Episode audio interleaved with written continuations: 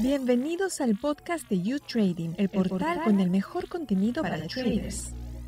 Bienvenidos a nuestro podcast La Esquina del Trader. Soy Catalina Velázquez, quien los acompaña en esta temporada.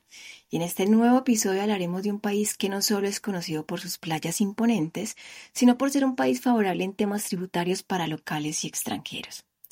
Nuestra invitada de hoy reside en este hermoso país, es abogada, fue cónsul del Perú y tiene una gran trayectoria en el sector financiero en América Latina. Es un placer darle la bienvenida a Sandra Lanchipacuón, donde nos va a hablar del por qué las Bahamas se considera un paraíso fiscal. Un saludo Sandra, ¿cómo estás? Estoy muy feliz y muy agradecida por este espacio que me están brindando en la esquina del trader. El placer es para nosotros. Sandra, cuéntanos, ¿es cierto que las Bahamas es considerado un paraíso fiscal? Muchas gracias por esta pregunta, que la celebro. Me gustaría contestarte primeramente con el concepto de paraíso fiscal, porque es un término muy venido abajo. ¿Qué es un paraíso, fiscal? Es un territorio determinado donde el régimen tributario es de impuestos bajos o nulos para los ciudadanos de ese país. Ojo, para los ciudadanos de esa región o país, no para los extranjeros. Solo que los extranjeros van atraídos por estas condiciones para diversificar sus bienes muebles o sus bienes inmuebles, diversificar su dinero, pero esto no significa que no paguen sus impuestos en sus lugares de origen. ¿Y cuáles serían los principales o las principales características que hacen que este país sea catalogado de esta manera? Catalogado como paraíso fiscal, ¿verdad? Sí. Ok.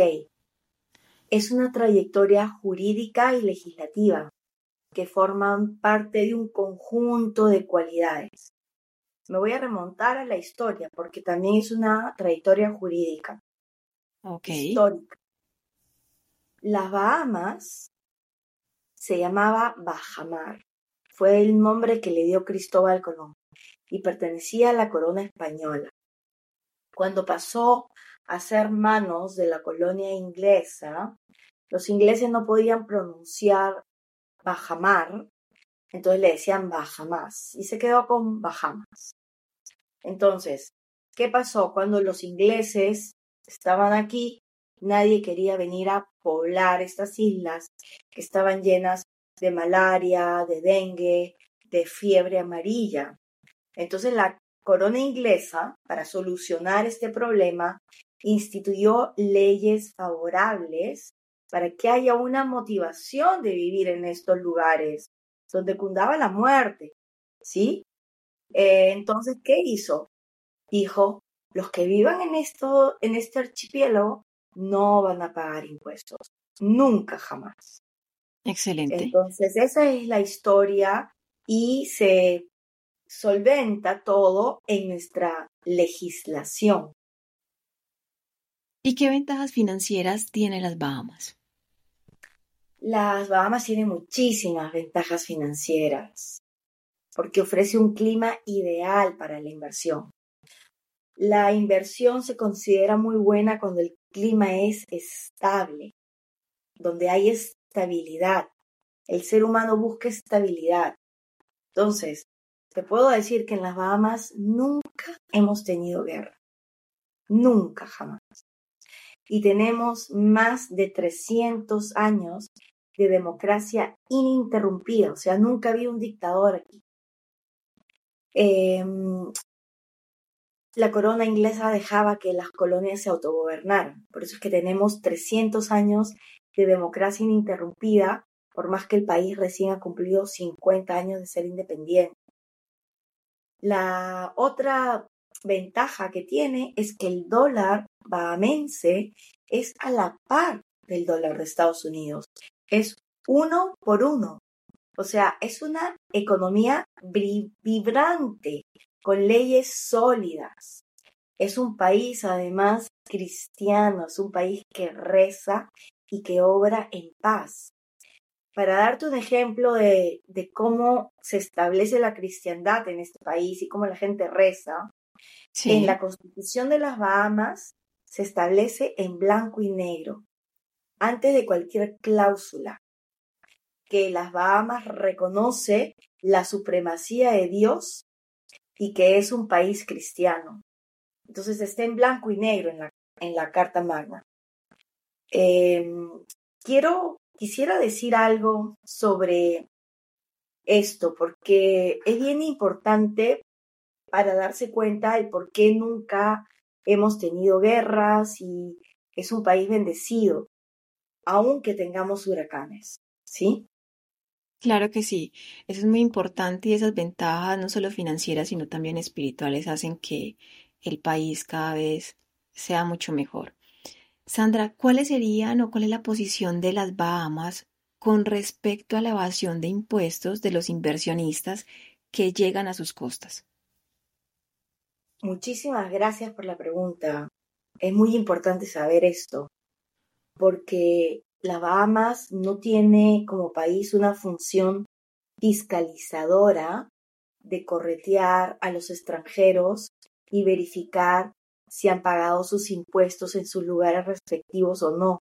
Lo más que podemos hacer es preguntarle eh, y decirles que paguen sus impuestos y que nosotros no damos consejos tributarios. Entonces es muy importante saber y reconocer que este país no dará ni da consejos fiscales y que cada ciudadano o empresa, porque también vienen empresas, es responsable con R mayúsculas, lo diría yo, de pagar sus respectivos impuestos en sus ciudades y naciones. Por lo tanto, la única función que nosotros tenemos en la industria financiera es de conocer bien a nuestros clientes.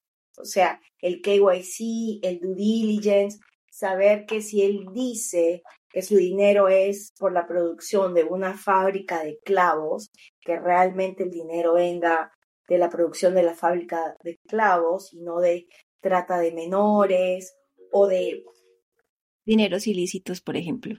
Exacto, o de lavado de dinero o de ese tipo de cosas. Bueno, Sandra, ¿qué mensaje final o qué conclusión te gustaría transmitirle a nuestros oyentes? Me gustaría decirles que los paraísos fiscales no significan un ente para elevación de impuestos. Han sido creados para beneficios de sus ciudadanos que no pagamos impuestos y son bienvenidos a invertir en las Bahamas para diversificar sus activos. Pero no, pero no significa que no sean responsables y no paguen lo que les toca pagar, porque hay que darle al César lo que es del César. Claro que sí, son dos conceptos diferentes. Bueno, Sandra, muchísimas gracias por tu experiencia en este campo. Esto es una información demasiado valiosa que compartiste con todos nosotros acá en la esquina del trader y es un placer tenerte siempre. Muchas gracias, Catalina, por tenerme y espero poder haber servido. Feliz día para ti y feliz día para todos. Feliz día, gracias a la esquina del trader. Chao, chao.